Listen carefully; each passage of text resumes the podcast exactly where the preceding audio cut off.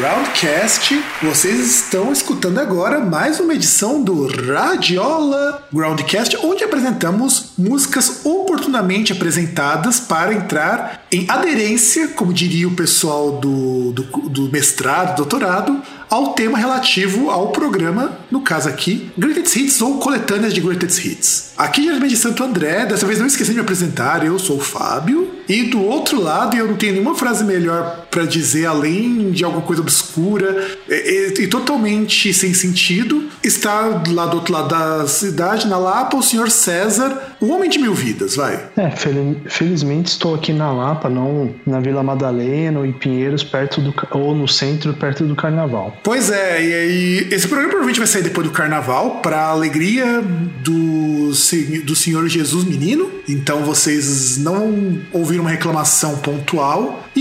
Apresentar aqui hoje, então, um pouco das músicas que apareceram em algumas das compilações que a gente citou no programa anterior, porque é muito interessante, muito legal, é muito bom. Vocês também ouvirem um pouco de música, afinal de contas, nós somos um programa de música ainda e prezamos pela pouca qualidade que ainda nos resta e nenhum pingo de dignidade. E neste primeiro bloco, a gente vai começar falando um pouquinho do Queen. Então vai ser um bloquinho pra gente falar do Queen. E eu queria começar falando um pouco da Bohemian Rhapsody, que aparece no Greatest Hits 1 do Queen. A Bohemian Rhapsody, ela é considerada a primeira música, a primeira grande música de todos os tempos. E é lançado no Anédia de Ópera e foi a primeira música do Queen a atingir um sucesso estrondoso. Por isso que está presente no Greatest Hits 1. E o que você tem a dizer sobre essa música, senhor? Digo que é uma das que, daquelas que rivalizava com Stairway to Heaven para ser a primeira das 500 mais da Kiss FM. E também rivaliza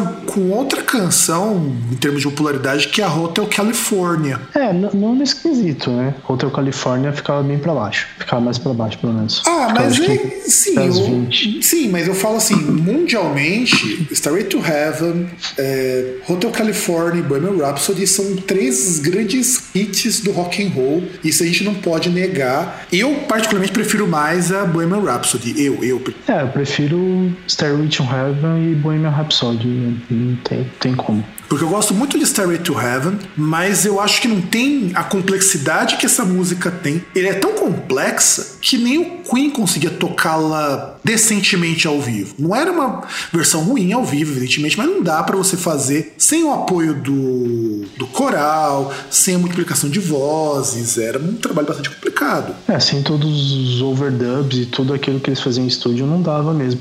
E a, apesar que o Hotel California era é legal, porque, pô, violão de 12 cordas e tal, mas o pique é diferente, não é um oh, tão grandiosa quanto é quanto é a música do Queen. Então, e, e sem contar aqui, pô, é uma, e, e, sem contar aqui, só cortando, a referência cinematográfica maravilhosa que é o, o Wayne's World, né? Quando eles estão no carro lá cantando Bohemian Rhapsody. Sim, sim. Aliás, um dia a gente vai fazer do Wayne's World, acho que em português ficou Quanto Mais Idiota Melhor, acho que é essa a tradução do título porque mas eu, mas eu ignoro o nome em português, eu sempre chamo de Wayne's World. A gente precisa fazer um broadcast pipoca urgente sobre ele. Sobre eles, né? Sobre os dois filmes. O primeiro é muito bom, o segundo eu acho bem mais ou menos. E uma última coisa desse, desse negócio do Bohemian Rhapsody é que ela é uma música tão grandiosa que tem N teorias do que, que ela significa. Eu não vou entrar nelas. É totalmente estranho. E ela tem uns tempos estranhos, ela tem quebra de ritmo, ela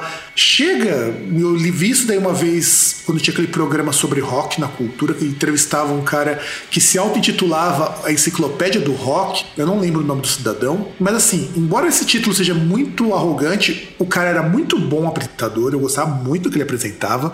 Era aquele tiozão do rock, sabe? Sim, é, inclusive era da, da TV Minas. Né? Sim, sim, sim. Passava aqui pela cultura. Sim, era um programa maravilhoso. Eu gostava muito, sempre que eu podia eu assistia. E o cara comentou que esse momento era uma fase do Queen que é considerada uma fase mais próxima do prog rock que também estava estourando na mesma época que lançaram a Night of the Opera. Inclusive, o Geoff Tate do Queen's Reich fala que o Queen é uma grande influência para ele, o Michael Rommel do Symphony X fala que o Queen é uma grande influência para eles. Então são, então são músicos de gabarito assim inquestionável que falam que era foda. E eu acho esse disco Night of the Opera muito foda também. O disco como todo é muito bom, mas é, é, é engraçado que as músicas são muito boas, num nível assim absurdo de técnica, de composição, e Bohemian Rhapsody consegue levar isso ah, lá pra lua. E, e, ele é um disco assim que vai assim num, num nível de excelência tamanho uma com a outra, não tem, você não tem uma história sendo contada no disco inteiro, mas em questão de qualidade o disco ele mantém um, o mesmo patamar alto. Sim, é muito alto. E aí outra música que também é do Greatest Hits One, que é uma das minhas favoritas. De verdade, eu adoro essa música, até porque deu processinho lá pro Vanilla Ice que é Another One Bites the Dust que é uma música feita em parceria com David Bowie. E é a mais diferentona de todas as músicas que você podem conhecer do Queen, é a mais diferentona deles, porque é uma música que tem uma pegada muito mais funk do que rock. E que é muito melhor do que aquela outra parceria do, do Queen com o David Bowie, que é Under Pressure. Né? Ah, com certeza. Embora eu adore muito Under Pressure, Another One Bites the Dust tá muito acima. É, e, e, é bizarro a gente falar isso, porque se a gente tá falando de duas músicas incrivelmente fodas, mas que uma tinha um patamar muito alto e a outra tinha só um patamar alto. É, é bizarro falar isso de uma banda. E, e, o pior, não sei se você chegou a ver que depois lançaram um videoclipe da música. Sim, é sim. um bagulho muito estranho. E o baixo dessa música, mano, é muito foda. É foda assim do começo ao fim. Aquela parte. Dan, dan, dan. É aquilo é reconhecível. O, o baixo daquilo ali, o John Deacon, ele conseguiu um timbre tão único que é muito difícil você ver isso embaixo. Porque normalmente baixista costuma ser no rock, mais clássico, inclusive, tão ignorado. E nessa música ele faz, faz tão presente que ele é a base da música inteira.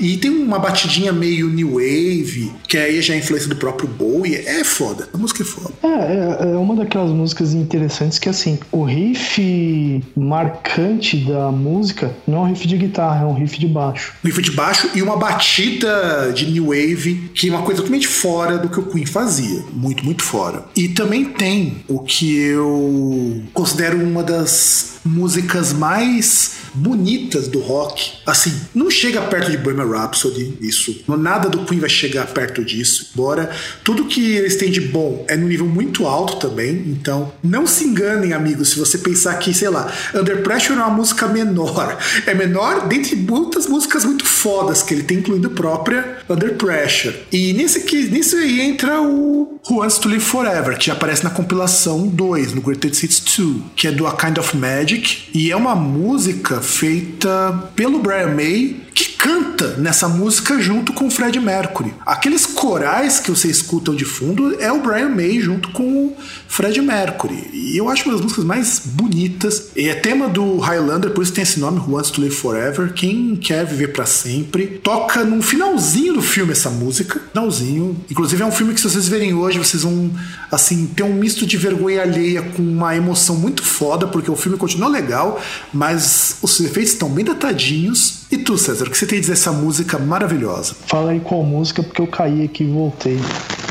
Who Wants to Live Forever. Ah, cara, a música é legal, não é, assim, uma das minhas favoritas, tal, não é uma música que eu gosto de ouvir, mas é uma música legal por causa do, assim, que é uma música que foi feita pro filme, né? Então, pra ser trilha do filme, então ela bate muito bem com o filme, ela casa muito bem. E é um negócio bem diferente comparado com, com aquilo que o Queen já tinha feito. Sem contar o seguinte, essa é a Kind of Magic, que são duas músicas que vão para a trilha do primeiro Highlander. Ela tem um trabalho de orquestra, o Brian May toca teclado nessa música, que dá aquele efeitozinho mais sombrio. É, é uma música que é dada como um tema de amor pro Highlander, naquele momento em que ele vai mostrar no filme que será que vale ver para sempre, ver as pessoas morrendo. É, é, é, muito bad vibe onde essa música toca, só que ela é uma música mais romântica. É, é, é uma coisa muito foda isso. É, casou bem com o filme, né? E A última música que nós vamos tocar neste primeiro bloco, que é a Show Must Go On, também está presente na segunda compilação. Eu lembro quando eu era mais novo, o quanto que eu escutava Show Must Go On. Eu acho que era uma das músicas mais legais que eu, assim, em termos de ser agitado, mas não é um musicão do Queen, que inclusive essa música, ela tá presente no Greatest Hits 2 e ela tá presente também no álbum póstumo, o primeiro álbum póstumo do Queen, quando o Fred Mercury morreu. E, e meio que para muita gente essa música soou, sabe como aquela coisa de, ah, eu sei que eu tô na merda, eu sei que eu tô morrendo,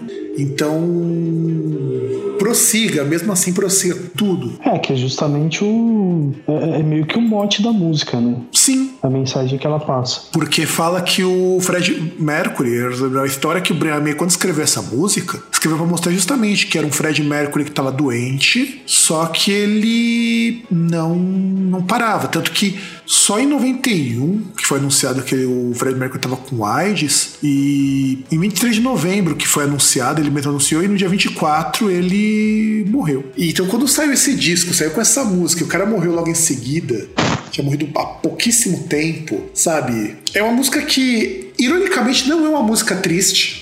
É o mais foda é isso. Show Must Go é uma música super pra cima, só que você A letra, né? Porque o, a música em si, a melodia, ela é meio, sei lá, algumas horas, alguns momentos meio solene, outros momentos assim meio talvez tenebrosa, sei lá. Então, eu acho ela meio ambígua nesse sentido, porque é uma música que tem um, um, ritmo, vamos dizer assim, ela não é uma música grave, você não tem um tom grave, mas a voz do Fred Mercury dá aquela impressão de que, olha, tô nas últimas. Ah, o instrumental contrasta muito com isso, é um instrumental muito grandioso para um vocal de alguém que tá muito soul pó, sabe? É, e, e sem contar que, por exemplo, no fim da música aí ela vem crescendo. E aí realmente ela perde esse clima aí de poderia dizer até meio fúnebre também. Ele perde, é, perde clima. E, e o solo e é engraçado porque no final assim bem no finzinho da música que tem os solos de guitarra um solo grande aí que é bem aquele negócio que parece que é o último suspiro mesmo né? Que é só que é o que é a parte derradeira da música inclusive. É tanto que quando o Brian May foi gravar essa música ele perguntou pro Fred Mercury se podia gravar, se podia lançar. E ele falou, ok.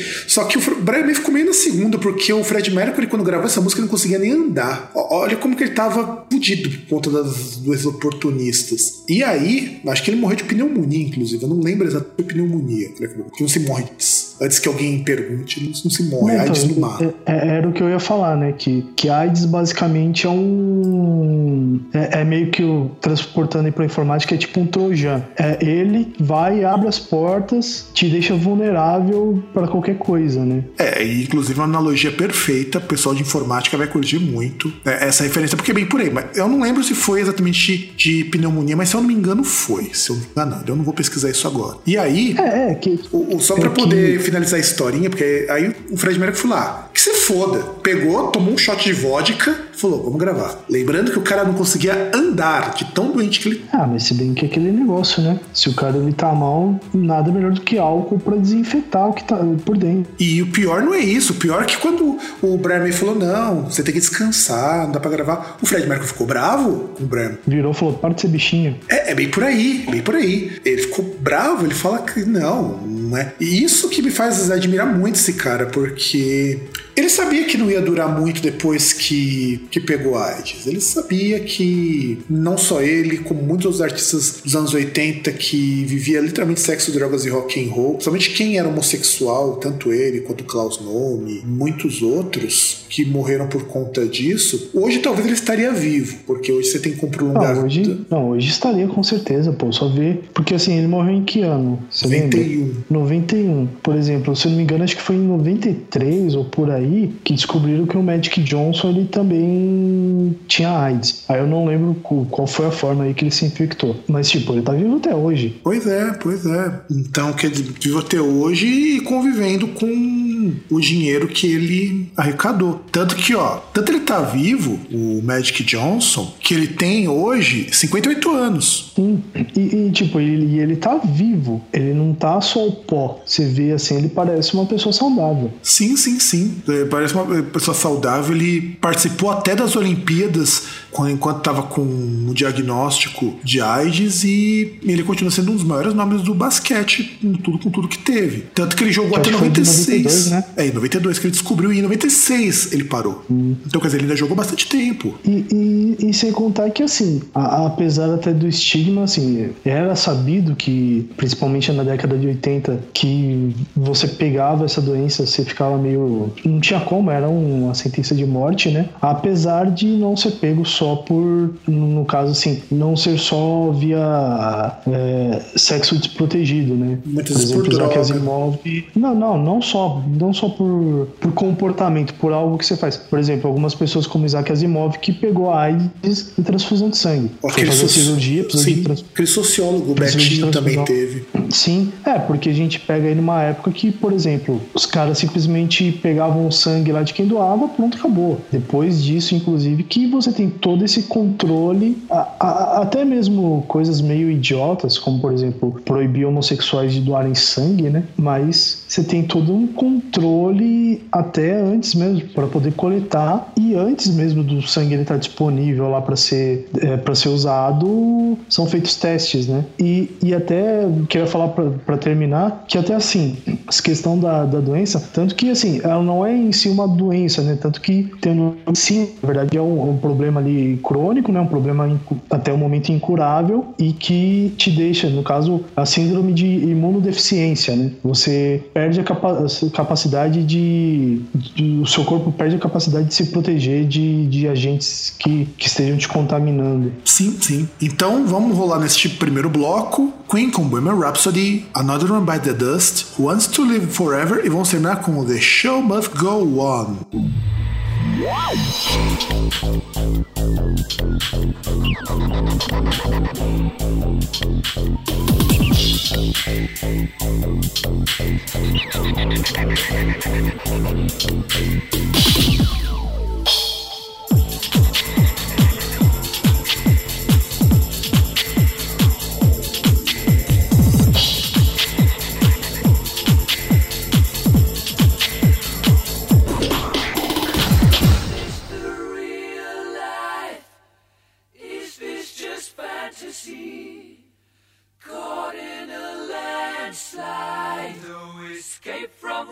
reality.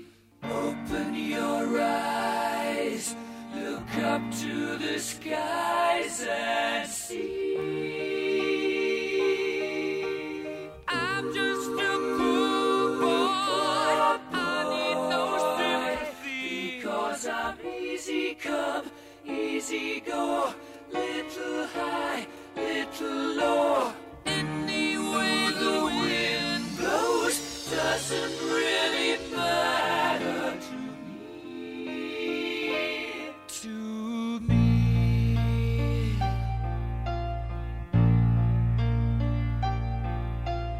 Mama just killed a man, put a gun against his head, pulled my trigger, now he.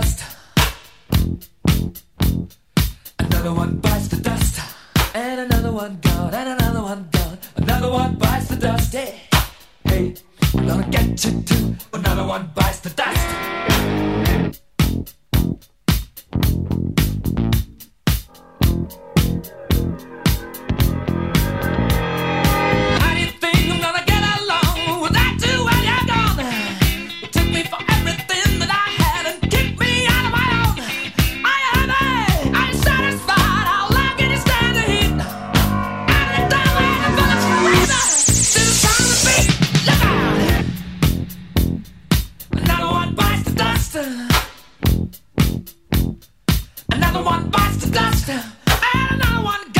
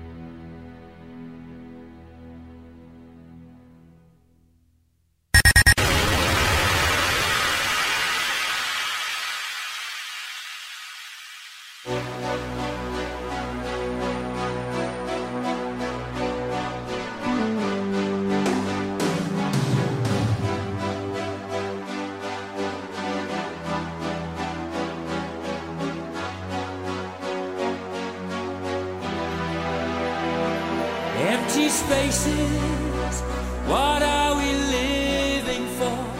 Abandoned places, I guess we know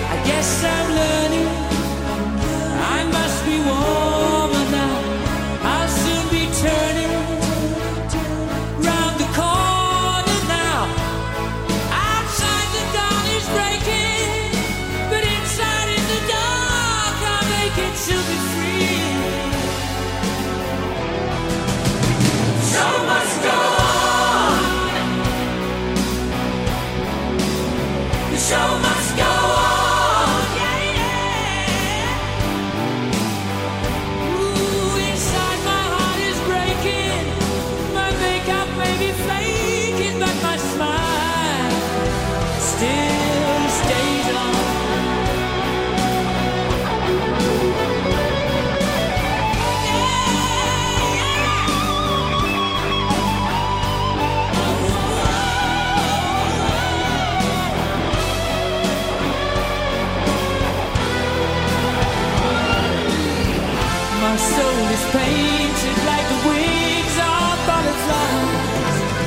Fairy tales of yesterday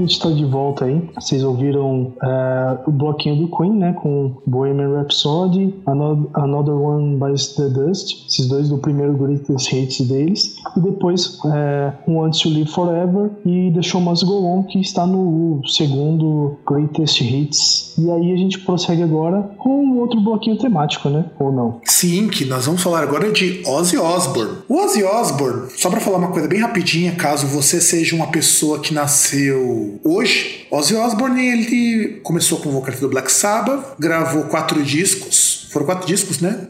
Falhando. Hum, acho que são. Não, são mais. Acho que foram seis discos. Bom, enfim, gravou seis discos, então ficou confiando na memória do César. E nesse interim desses seis discos, ele começou a causar demais. E aí ele foi mandado fora da, pra fora da banda e resolveu fazer uma carreira solo. Que foi muito mais bem sucedido do que o Black Sabbath. E, e é engraçado a gente pensar nisso, porque o Black Sabbath ele é muito mais importante e o Ozzy é muito mais famoso. Eu acho muito injusto. O, o Ozzy é aquilo que o Dave Mustaine queria. Concorda com isso? É, com certeza. Ele, que- o Dave Mustaine queria muito esse tipo de coisa, de fazer uma banda melhor que o Metallica e uma coisa do tipo, mas nunca conseguiu.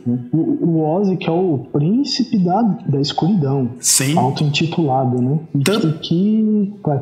Não, não, eu ia falar assim, ele inclusive ele lança a, a compilação, a primeira compilação dele, The Osman Comet, que na verdade a primeira não, é a terceira compilação dele de Greatest Hits. É a terceira. E é uma compilação que eu acho ela bem interessante, porque ela é feita em várias versões, a versão original, a versão dupla com dois discos, mas tem a versão simples, E são duas simples, né? Sim, sim. Inclusive, na coletânea dupla, que a gente não comentou no outro programa, tem até um cover com o Type O Negative. Ozzy e Type O Negative cantando a música do Status Quo, Nossa. Que é uma versão japonesa desse, desse bagulho. Ah, sim, verdade. É... Puta, qual que é o nome da música? A, a música isso. se chama Pictures of Mastic Man. Hum, é, se, se eu não me engano, ela, ela aparece naquele box dele, o Prince of Darkness. Sim, aparece. Inclusive, Prince of Darkness, ele é meio que uma junção de todos os Hits dele, uma caixa com alguns bônus ao vivo e tudo mais. Que, aliás, é uma puta de uma caixa. Eu, se eu tivesse grana na época, eu tinha comprado, porque é uma caixa bem interessante. Que, aliás, a gente devia ter comentado sobre os boxes, que também é uma forma de Greatest Hits, e a gente acabou comendo bola nesse programa. É, é, que na verdade nada impede de fazer outros, né? Mas eu acho até, agora que você falou, inclusive a gente deveria falar sobre caixas mesmo, sobre boxes interessantes. Eu, acho que seria uma coisa.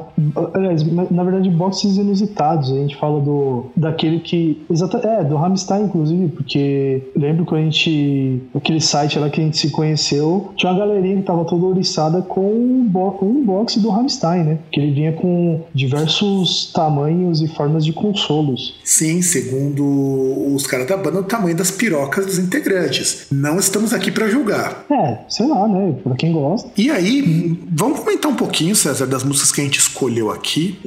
Então, é, a gente comentou no programa, inclusive, que da primeira para a segunda encarnação dessa coletânea houve a troca de uma música. Ah, na, na versão original, tanto na primeira com o disco duplo, que no caso seria depois foi lançado o primeiro disco em formato simples, ah, havia a música Shot in the Dark. Só que o que acontece, né? Um, um dos compositores da música, o baixista Phil Sousa, ele entrou com um processo contra o Ozzy por conta de problemas no pagamento de royalties. Então, quando essa coletânea foi relançada em 2002, eles removeram Shot in the Dark e colocaram Miracle Man, que é do primeiro disco do Ozzy na parceria com o Zac Wild. Inclusive, eu até pensei nisso quando a gente gravou o programa, eu não sei porque que eu não falei. Não foi só ele o baixista que processou, ele e o outro guitarrista que o Ozzy tinha, que, na- que, que era ele, que que era esse guitarrista, mas o Zac Wild na banda, que gravou No More Tears. Hum, não, não. O Ozzy nas formações foi um guitarrista. É que antes tinha o, Jake Lee, mas eu não lembro se ele chegou a processar o Ozzy. Porque, inclusive, essa música do Shot in the Dark, ele, esse disco, o Blizzard, o Blizzard Short o disco No More Tears, ele acabou sendo regravado por uma formação do Ozzy para não pagar royalties. Então, Não, mas não faz sentido, porque, porque já era o segundo disco depois que eles tinham saído. Mas rolou esses processos com o Ozzy, porque ele teve que regravar. Ele regravou todas essas músicas. Tanto que na versão atual desse disco do The Osman Comet, tem a Shot in the Dark de novo. É, que ele já deve ter resolvido né, esse problema também. Ah, sim. Eu sabe o que eu acho que é foda? Porque entra num problema que pode ser que eu esteja falando uma grande bobagem, mas o problema chama-se Sharon Osbourne. Porque ela cuida dos royalties daí de pagamento. E não é a primeira vez que acontece do Ozzy ter problemas com música. Cara, mas eu, eu acho que o problema não é nem isso. O problema é que é, era uma época que o Ozzy ele não tava lá muito bem. É, é, só lembrar aquela fase que ele tava loiro,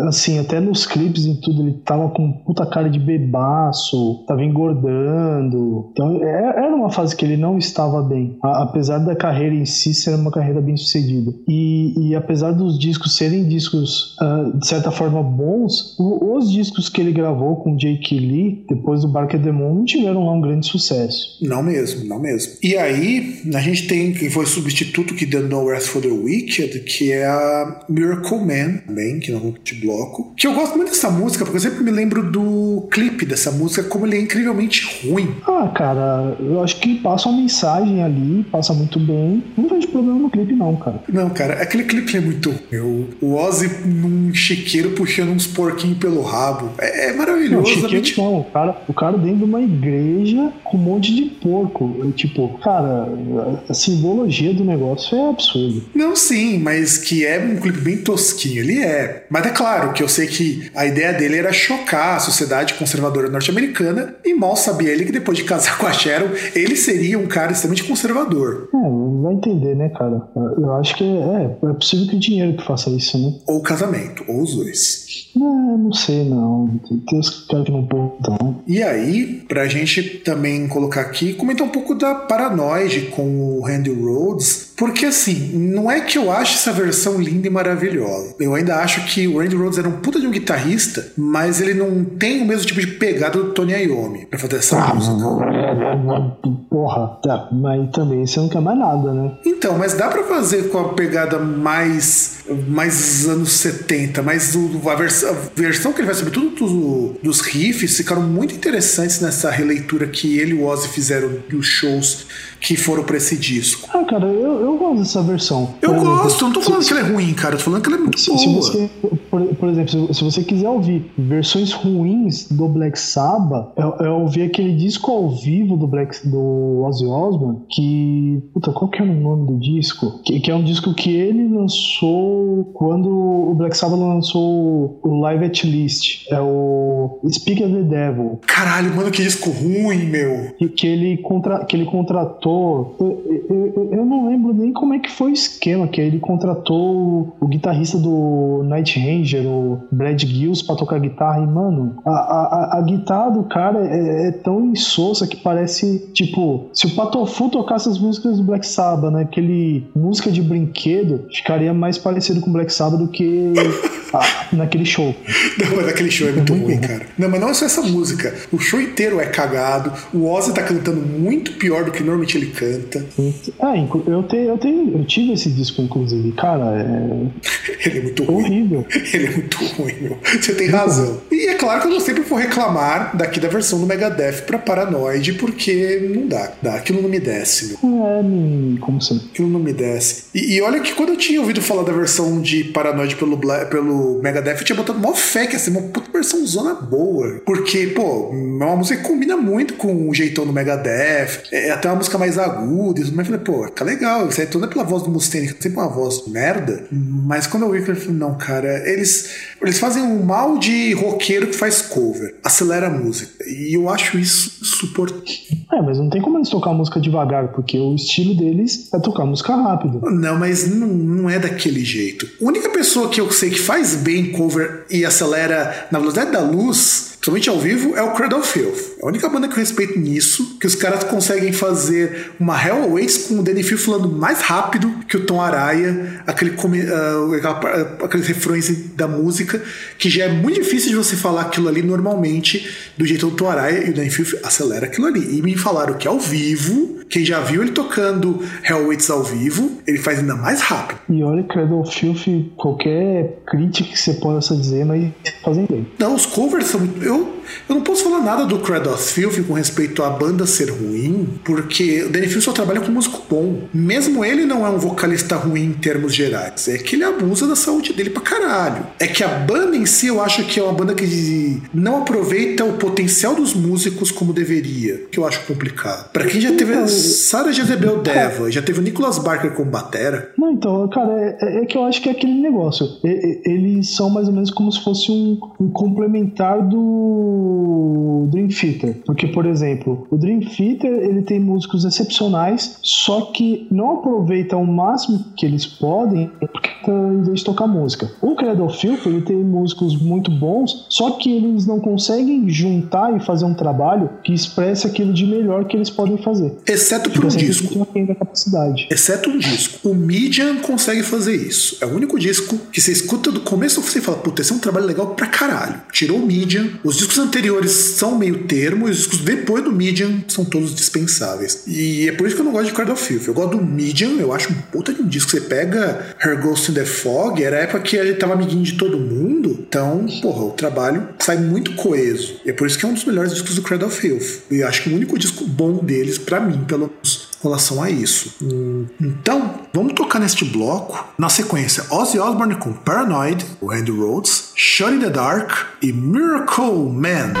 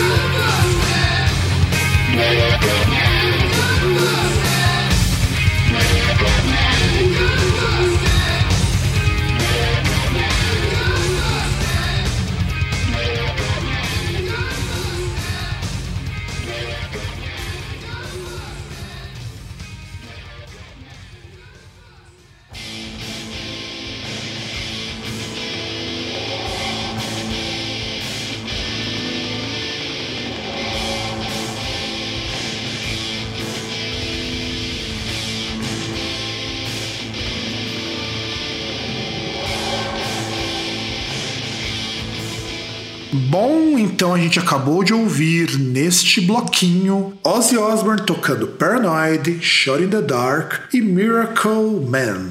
Bom, César, vamos começar então a falar agora de duas coletâneas, uma de cada banda, que são coletâneas que eu considero bastante especiais. Primeiro é a grande coletânea The Best of the Beast.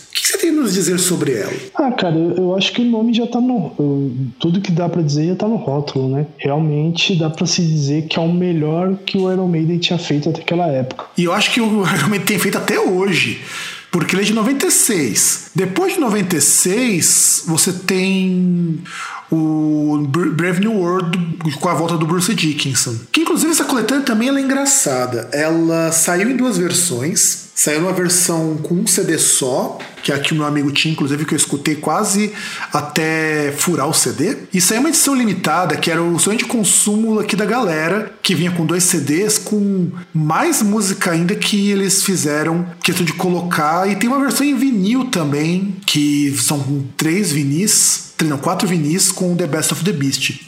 E o que é legal dessa coletânea? É a primeira coletânea do Iron Maiden depois de muitos anos de banda. Aliás, minto, eu esqueci de falar, o vinil tem 34 músicas, ele tem sete músicas a mais que o CD. Nossa senhora. É coisa. E assim, e o legal desse disco é que ele aborda todas as fases do Iron Maiden que a gente pode tomar conhecimento. Fase Paul Diano, fase Bruce Dickinson, fase Blaze Bailey e fase. e fase Blaze Bailey. Terminando fase Blaze Bailey. E são músicas muito boas que tem aqui. De verdade, se você não conhece Iron Maiden, se você nunca ouviu Iron Maiden, esse é o melhor disco pra começar. É, realmente sim. Assim, eu, eu, assim, se a gente for pegar o tracklist, há músicas ali que você pode até sentir falta e tal, mas, assim, aquilo que tá lá mostra bem o, a- aquilo que o Iron Maiden pode fazer de melhor. É, e eu acho que o tracklist do CD duplo é muito mais interessante do que o CD normal, até porque a ordem das músicas é diferente. Você tem muito mais músicas porque tem algumas versões ao vivo. Inclusive, tem a versão ao vivo de Running Free, que é super conhecida.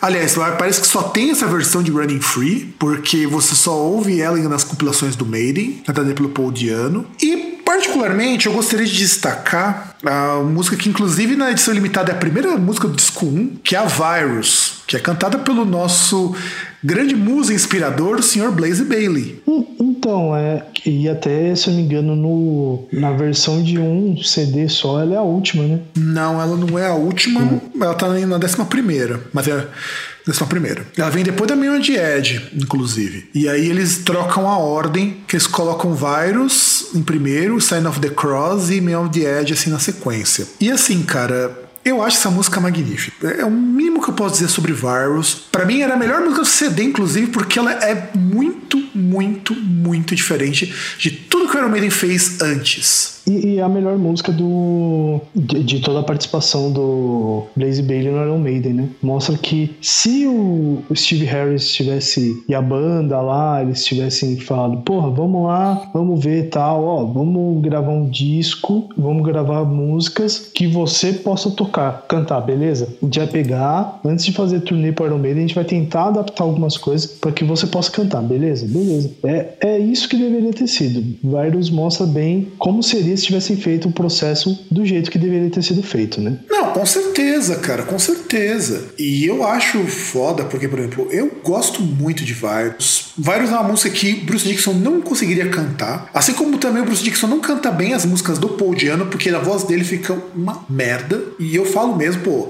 Running Free, Rough Child. Cara, Rough Child com o Dickinson é uma vergonha alheia que, que não me dá, cara. Não dá. Ah, mas aí eu acho que é mais a questão de, de estilo, porque, meu, o- a- as músicas que o, que o Paul Diano gravou nos dois primeiros discos do Iron Maiden, elas são muito peculiares, é- é- são quase punk, sabe? Então não dá pro, pro Bruce Dickinson ou alguém que cante na mesma linha, assim, de vocalista de metal, fazer um, um trabalho, assim, tão próximo. Tem que ser um negócio mais agressivo. Sim, sim, eu concordo plenamente. E, e- e- e até você tava falando da Rolling Free, que sempre é uma mesma versão ao vivo que aparece nas coletâneas, é porque é aquela que aparece na demo da The Sound House Tapes. Ah, é uma tá. das quatro. Tá explicado. Então, por isso que ela tá sempre presente. Por isso que é sempre essa versão, porque é a The Sound House Tapes. Que aí é essa, é Iron Maiden, só que a Iron Maiden, dependendo aí da coletânea, os caras ou colocam a versão, versão original do disco, às vezes colocam algum ao vivo que eles gravaram depois. E Não, tem sim. umas outras duas que eu não lembro agora. Enfim. Ah, não, mas ah, tem as outras duas, mas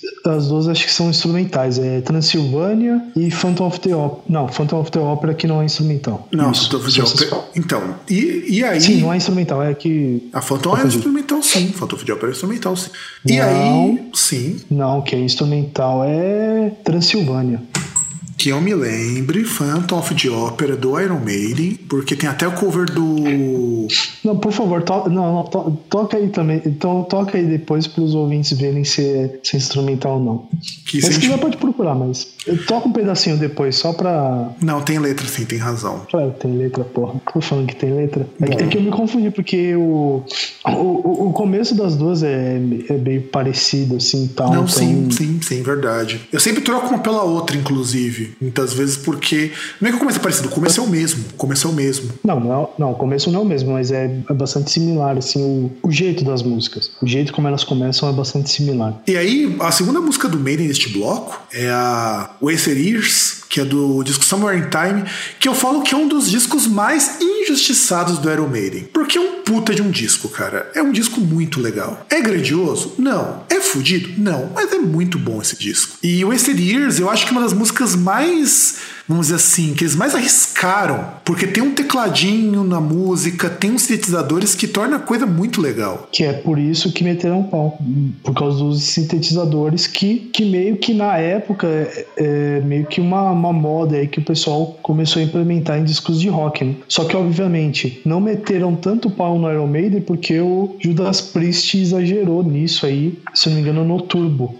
Mas você sabe que o Turbo, pra mim, entra na mesma categoria. Claro que eu não gosto tanto desse disco, mas ele entra na mesma categoria do, do Somewhere in Time. É um disco bem legal, não é grandioso, não é fudido. Tanto que eu li uma matéria até sobre o Turbo, que falava que é um disco que, depois de muito tempo, as pessoas começaram a entender como ele funcionava. É, eu, eu acho que aí já tem duas músicas que a gente tem que fazer um Discos Injustiçados 2. Sim, sim, com certeza. Esses dois discos são super injustiçados, porque são discos legais, não são grandiosos, mas são discos bem legais. Aliás, eu até me arrisco a dizer, o Somewhere in Time do Iron Maiden é muito melhor do que o Seventh Song que veio depois. Mas muito melhor. Cara, eu, eu não diria que muito melhor que o Seventh Son, mas eu, eu diria que sim, é muito melhor que o Fear of, the, Fear of the Dark, por exemplo. Sim, ele, porra, ele tem muito. Pô, Stranger Man, Stranger Land, principalmente ao vivo, essa música é muito boa. Cara, uh, Deja Vu, Deja Vu, muito boa também. vi, já, é, é, Caught Somewhere in Time também. Que eu acho essa música muito legal, cara. Muito legal. Heaven Can Wait, que também tem uma versão ao vivo no Live at Donington, que é muito legal. Aliás, é só você pegar essas músicas ao vivo, todas elas funcionam bem ao vivo. É, é- é que, se eu não me engano, também tem o, o Proyor, né? Que, o No Prayer for the Dying, né? Que também não foi um disco muito bem cotado, né? É, mas comparado com todos esses, o, o Somewhere in Time ele é muito bom. Eu acho ele foda. E é muito injustiçado, sim. Eu acho injustiçadíssimo. E, e essa música também ela é legal porque meio que ela tem uma vibe parecida com a do. Assim, a vibe na letra do Show Must Go On, né? Sim, sim, sim. Inclusive tem até um clima meio melancólico, muito por conta do próprio teclado. Teclado não, sintetizador que ele utiliza ali, que é bem legal. E aí vamos trocar agora totalmente do metal para um, sei lá, acho que um rock, pop rock, o que vocês quiserem classificar. Não, que vai trocar do metal? Você vai. Você sai do metal pro. Ô César, Pode ir. eu acho melhor você repetir, porque cortou aqui o que você falou. Ah, perdão. Então, ah, por isso que não teve reação. Que na verdade não, não é sair do rock, a gente sai do, a gente sai do metal pro love metal. É verdade, verdade, verdade. Fa- Falha minha, falha minha. Não, falha da, da conexão. And Love Said No, The Greatest Hits 1997-2004. O Him lança uma coletânea de Greatest Hits, a primeira coletânea de Greatest Hits dele, que tem duas músicas novas que é a I Love Said No e a Solitary Man. Lembrando que Solitary Man é um cover do Neil Diamond, então de música inédita dele é só I Love Said No. E o Rin, eu acho que é assim. Depois dessa compilação, nada do Rin é bom. Porque depois veio o Dark Light, que é um puta de um disco ruim, e daí foi só ladeira abaixo. Então, se você quiser escutar o Rin na sua melhor fase, escuta esse disco. E fica nele, não prossegue. E tu, César, o que, que pensa desse do Love Said No? Cara, eu acho que, por exemplo, Solitary Man, que teve versões de 400 casilhões de artistas, inclusive Johnny Cash fez cover também, é, é- é uma das, das covers mais legais de Sol- Solitary Man que eu ouvi, essa do Rim. Porque ela dá uma acelerada, mas a música ainda é legal e tal. E, tipo, perde toda aquela cara de, de música country, Sim, sim. sabe? Aliás, os Dá uma- covers que o Rin faz são covers que perdem aquela cara de música original e fica uma versão tão própria que você juraria que é uma música do Rin. Então, mas, mas na verdade, sim, o, por exemplo, você pega Wicked Game do Chris Isaac. Assim, é uma música que não era lá muito velha quando o Rim gravou. É uma música que eles gravaram aí com uma diferença de lançamento de, sei lá, oito anos. Nem isso. Ah, eu acho que sim, porque o Wicked Game foi gravado em 1990. Então, 90, deve ser uns oito anos aí que eles gravaram. O Rin, que lançou no primeiro disco deles esse cover, é em 98, se eu não me engano. Oito anos. 98, não, 97, que é da onde vem essa compilação. Não, então, mas assim, é, é uma música que tava bem mais próxima do que, por exemplo, o Solitary Man. Sim, com certeza, com certeza. E, e, e aquele negócio, você pega algumas versões de Solitary Man, a, a música é cara muito country, e tipo, o Raymond ele deu uma modernizada na, na música. Sim, sim, a a música ela, ela tá ali, é, é, é, ela tem o, tem o mesmo teor, não, não, houve mudança de significado, mas é, é uma música que, assim, assim, mal comparando,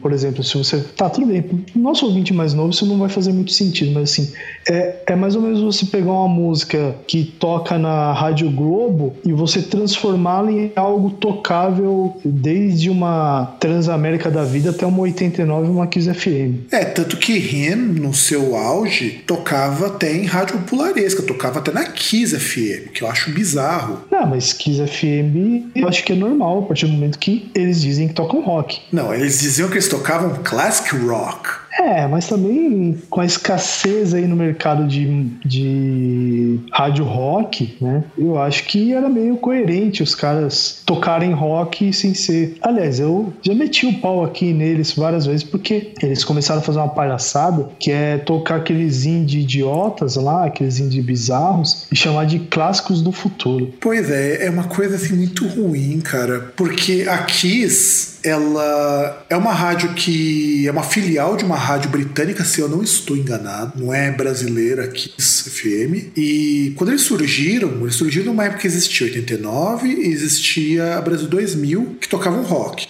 A 89 foi pro vinagre, porque tava tocando até uns pancadão na época. Daí ganhou uns trocos e a rádio fechou. Fechou não, minto. A rádio ela virou outra coisa e depois voltou a ser uma rádio rock, entre aspas. Aí você teve a Brasil 2000 que descambou e virou outra coisa. Faleceu. E, e, aí acabou É, falecendo em memória, depois. E acabou em memória, virou, virou Eldorado FM. Quer dizer, virou não, né? Voltou a ser Eldorado FM, porque a Rádio Eldorado sempre existiu, a Eldorado FM. E aí você tinha também a Mix, que quando começou, entrava numa vibe mais pop rock, esse tipo de coisa. E ela depois virou uma rádio pop. Então, esse vácuo de rádio rock ficou com a Brasil 2000. E isso tornou eles uma rádio pior do que já era. Com a Kiss. É, desculpa, com a Kiss.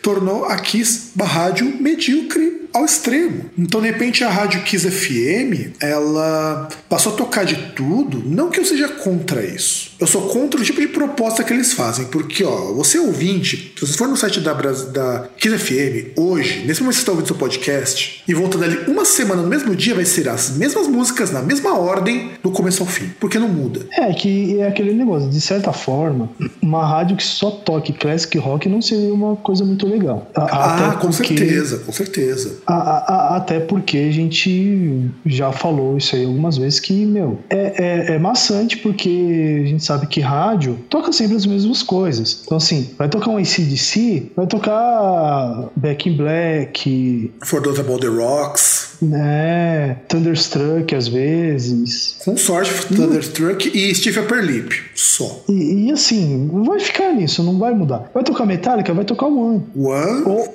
Ou- vai tocar Until It Ou Sleeps. então sim. ou Sandman. Não, Until, não, Until Sleeps não toca. Toca Nothing Else Matters, que aí, pior ainda, é, é- é essa a pior coisa. Vai tocar Nothing Else Matters. Tipo, vai pegar um Megadeth e não toca, por exemplo. E, e, e, assim, questão de clássicos, tem músicas que deveriam ser tocadas. É, então, deveria, assim, a- as rádios elas deveriam ter um trabalho melhor, não sei qual é o motivo, mas deveriam ter um trabalho melhor nessa questão tanto de, de você tentar agradar o, o- o- a pessoa lá, o fã antigo, quanto angariar novos ouvintes pro estilo. É por isso que eles tocam esses indie nojento. Não, não, não, não, não, mas tô falando assim, por exemplo, você vai tocar um ACDC, toca It's a Long Way to the Top, por exemplo, Hellbells, cara. Hellbells é uma puta de uma música. Os Bells. Você vai tocar, por exemplo, Metallica, toca Justice for All, toca Creeping Death, por exemplo. Porra, pega uma música aí que, pô, são quatro, cinco minutinhos ali, a, a música que, poxa, tem bem um- uma boa pegada assim, um bom ritmo pra tocar no rádio. Você vai tocar Iron Maiden, não toca Fear of the Dark, pô. Toca outra coisa. Toca Wasted Years, por exemplo. É.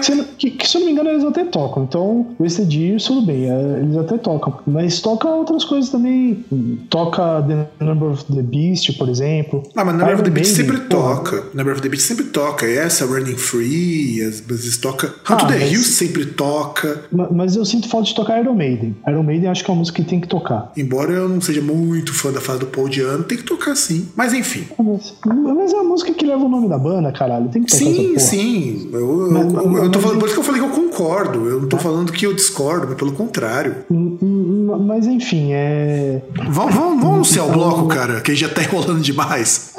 Eu só queria terminar falando que, tipo, voltando aí ao Rim, né, que a- a- apesar dele, dessa apropriação cultural feita por eles, né, entre várias aspas, deles tomarem pra si as músicas, o que é uma coisa boa, que, que eu acho que a graça da cover é essa, né, você dá a sua cara pra um negócio que não é seu, né, pra um negócio assim que é diferente, que você tem uma outra visão. E eu, eu acho que deveria ter Solitary Man no meio, mas... a- A, a gente coloca agora, não tem problema. Ah, mas aí vai ficar. Não, mas aí vai ficar desequilibrado. Dois do Iron Maiden com três no Rim, tá ligado? Não, que a gente- mensagem que a gente tá passando, que a gente tá passando pras, pras novas gerações com, com isso? A gente tá falando que Rim é mais importante que Iron Maiden? Ah, depende. Pra Finlândia é. Com certeza, com certeza. Concorda então, comigo? Pra, pra Finlândia Concordo, concordo. Inclusive, uma primeira banda finlandesa a ser hit nos Estados Unidos, que já é um mercado. São pioneiros. Sim, dizer, pioneiros não. Com- o- Parece que de banda europeia já tinha chegado o Nightwish antes, mas não com o tamanho que o Rin chegou. O Rin chegou Ah, gigante. não, não, verdade. O Nightwish. Não, Nightwish, banda, banda finlandesa, tá aí. Não são desbravadores, mas. né, são ex- novos desbravadores. São meio que desbravadores. São mais antigos que o Rin, cara. O começo da década de 90 era o Nightwish. Então, é que o Nightwish chegou depois do Rin. É diferente a história. Um dia a gente comenta isso melhor no outro programa. Mas vamos lá, César. Vamos fechar o bloco. Eu não sei o que a gente vai tocar aí, vai. Tá bom, então a gente vai tocar aí.